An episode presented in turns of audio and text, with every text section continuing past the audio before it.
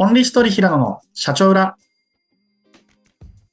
この番組は、私、オンリーストーリー代表平野が、日々自分自身経営する中で、そして経営者マッチングという領域で、日々いろいろな経営者さんにお会いする中で、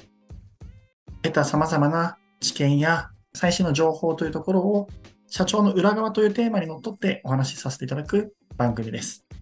週に1回、毎週火曜日に配信している番組になっていますので、皆様どうぞ聞いていただいてよければ、チャンネルフォローいただけると幸いです。はい。ということで、今回はビジネスで大事なことは全てゲーセンのメダルコーナーで学んだというですね、意味ありそうなことを意味わかんなく喋る回になります。はい。なので、話半分ぐらいに聞いていただければと思うんですけど、皆さんのゲーセンのメダルコーナーって行ったことあります？もしくはこう行ったりします？ってところで、なんかあの、僕結構好きなんですよね、ゲーセンのメダルコーナーが。で、まあ、なんで好きなのかっていうと、まあ、好きに理由はつけられないんですけど、なんかまあ好きだったりしていますと。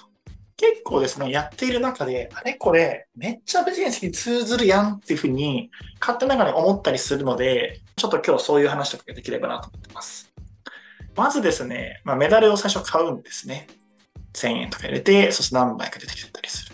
で、これで、まあ、実際にそこからいろんなこうゲーム機とかにメダルを入れていって、で、メダルを入れていったりすると、そこから、じゃあ10枚入れてたまに15枚になっていったり、場合によって10枚入れていったら0になっていったり、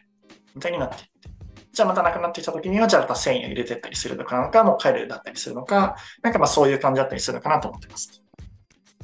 で、やっていくとですね、例えば、じゃあメダル10枚入れて、そしたら15枚返ってきた。そうすると、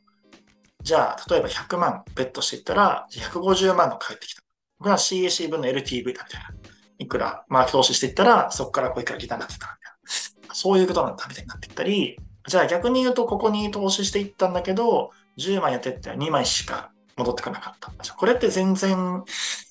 エコノミクスというか、全然こう赤字になっちゃうな、みたいになっていったり。で、そしてそれじゃ続いていってたりすると、だんだんメダルがなくなっていくわけですよ。例えば、スロットマシーンのやつに、自分が今メダル100枚持っている中で、毎ターン5枚ずつメダルを入れていくと、これあの20ターン持つわけですよ。合格20で。で、これって、逆に言うと、あと20ターンだとお金なくなるのかみたい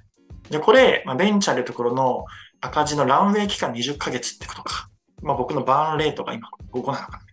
意味わかんなくて言ってるんですけど、まあ、そういうこととかをですね、考えていって、あじゃあ5の単位を3に変えた方が、そうするとじゃあ33ターンさ、33かけ持つのかみたいな感じのことを思いながらやっていきますと。で、じゃあキャッシュがなくなってきたぞという時に、じゃあ1000円入れてったりしてメダルをゲットする。これって資金調達と近いのかもしれないなっていうふうに思ったりですね。じゃあ、これで BS が膨らんでって、で、そこから、じゃあ日々メダルを入れてって帰ってきてたりするっていうのが、これってじゃあ実際にこう PL 的な話だったりするのかなとですね。で、まあうまくいくときとうまくいかないときがあってっていうのは、まあそういうもんだよな、だったりですとか、逆に言うとその代でうまくいかないときに、じゃあ別の場所に切り替えていこうっていう、これってじゃあなくこう事業的な領域のピボットだったりするのかなとかだったりですね。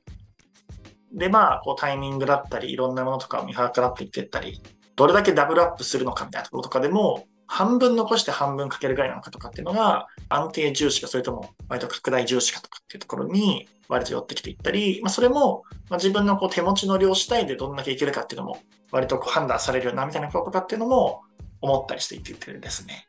なのであ結構、ビジネスのこうアナロジーじゃないですけど、みたいになる部分があるんだな、みたいなことをですね、考えたりしながらたまにやってるんですけど、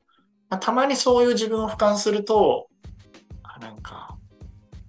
キモいなとは思ったりはします。あの、そんなこと思いながらやってる人もいなかったりするなと思ってるんで、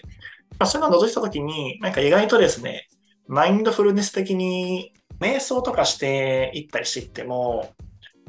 座禅教室みたいな場所行ったんですけど、60分コースなんか最初15分ぐらいでこうリタイアするくらいには波動症を持ってたりするので、